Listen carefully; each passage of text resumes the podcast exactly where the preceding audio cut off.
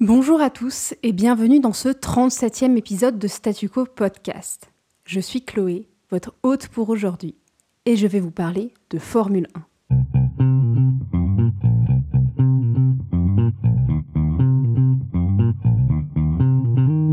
De Formule 1 Oui, oui.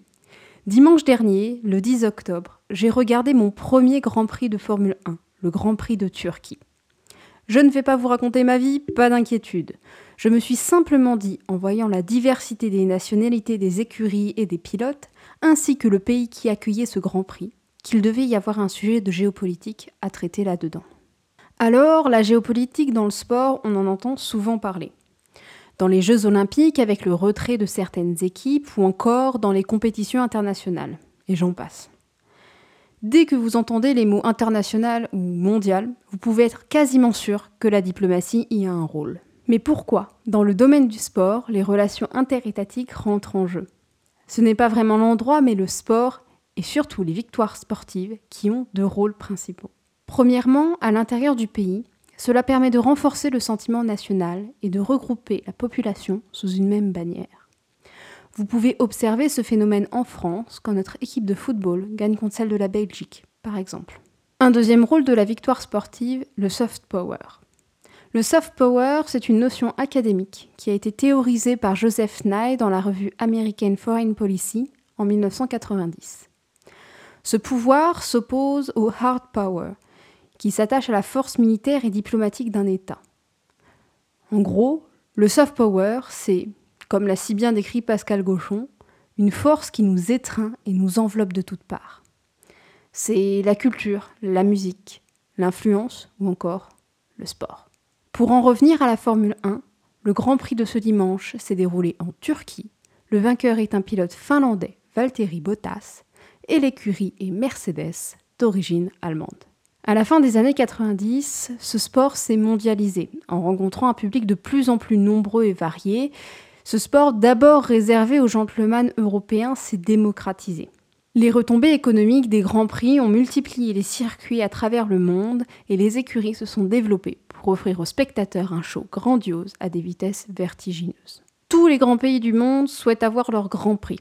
À partir des années 1950, plusieurs grands prix sont créés petit à petit, avec une explosion de création dès les années 2000.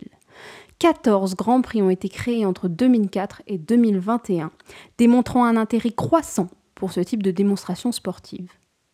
Le Grand Prix de Turquie, par exemple, a eu sa première édition en 2005. Donc nous avons dans ce sport une multitude d'acteurs internationaux, que ce soit de la nationalité des circuits, symbole de puissance sportive pour qui en possède un, de la nationalité des écuries et du pays d'origine des pilotes.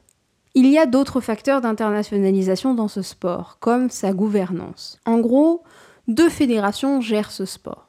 D'une part, la Fédération internationale de l'automobile qui s'occupe des règles et de la sauvegarde du sport, et d'autre part, la Formula One Management, qui gère l'exploitation des droits commerciaux et des droits de télévision. Elle s'assure aussi de la présence des écuries et des pilotes, ainsi que de l'inscription au calendrier des courses. Alors, avec une séparation claire entre le sport en lui-même et le côté économique, la Formule 1 devient unique dès la première signature des accords Concorde en 1981. En substance, ces accords lient les écuries inscrites au championnat du monde de Formule 1 à Formula One Management, qui assure, elle, le partage des revenus de télévision en fonction du classement de l'écurie au championnat. Ces accords doivent être négociés régulièrement, en raison de leur durée déterminée d'environ 5 ans. Le dernier a duré 7 ans.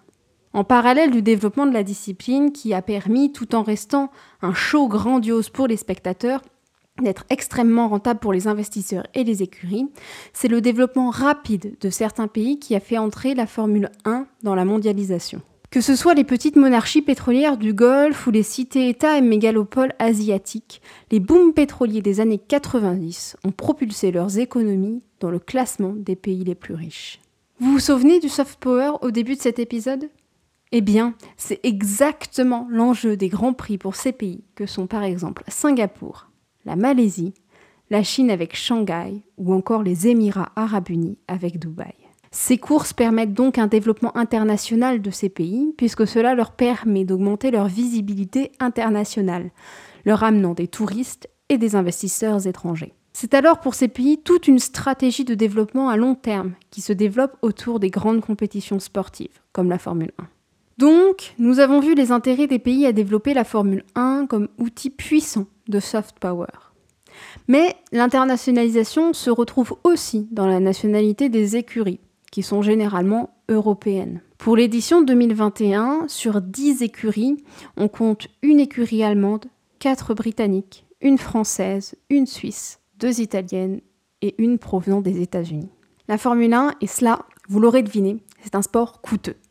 Il faut développer des voitures, des moteurs qui s'adaptent au circuit, à la météo et aux règles de la Fédération internationale de l'automobile, ainsi qu'à l'exigence de vitesse qui permet de remporter des prix.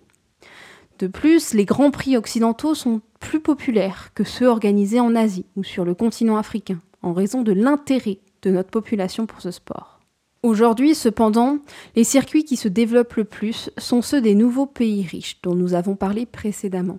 Et ce n'est pas un hasard, mais une volonté de la Formula One Management, qui peut jouer sur les prix afin de favoriser tel ou tel Grand Prix, et mettre la pression à des institutions de la F1 afin d'accroître leurs bénéfices. La Formule 1, sur la scène internationale, ressemble plus à une entreprise transnationale qu'à une discipline sportive. Le moteur, c'est la rentabilité, et les circuits peu glamour pour les spectateurs sont rapidement éjectés de la course, alors que dans le même temps, l'audience des courses est en chute libre. Pour plus d'informations sur la géopolitique de la Formule 1, je vous conseille de lire la note de Jérémy Gauthier, étudiant à Iris Sup en 2017 sur la mondialisation de la Formule 1. Je vous le mets en description de cet épisode. Je vous remercie d'avoir écouté ce podcast. Nous nous retrouvons la semaine prochaine, mercredi 20 octobre, pour un nouvel épisode présenté cette fois-ci par Elliot. Pour rester à jour sur nos actualités, vous pouvez nous suivre sur Instagram et LinkedIn. Si vous avez des questions, des commentaires ou si vous avez tout simplement envie de nous parler, n'hésitez pas à faire un tour sur notre site internet ou alors par email à contact.statucopodcast.gmail.com.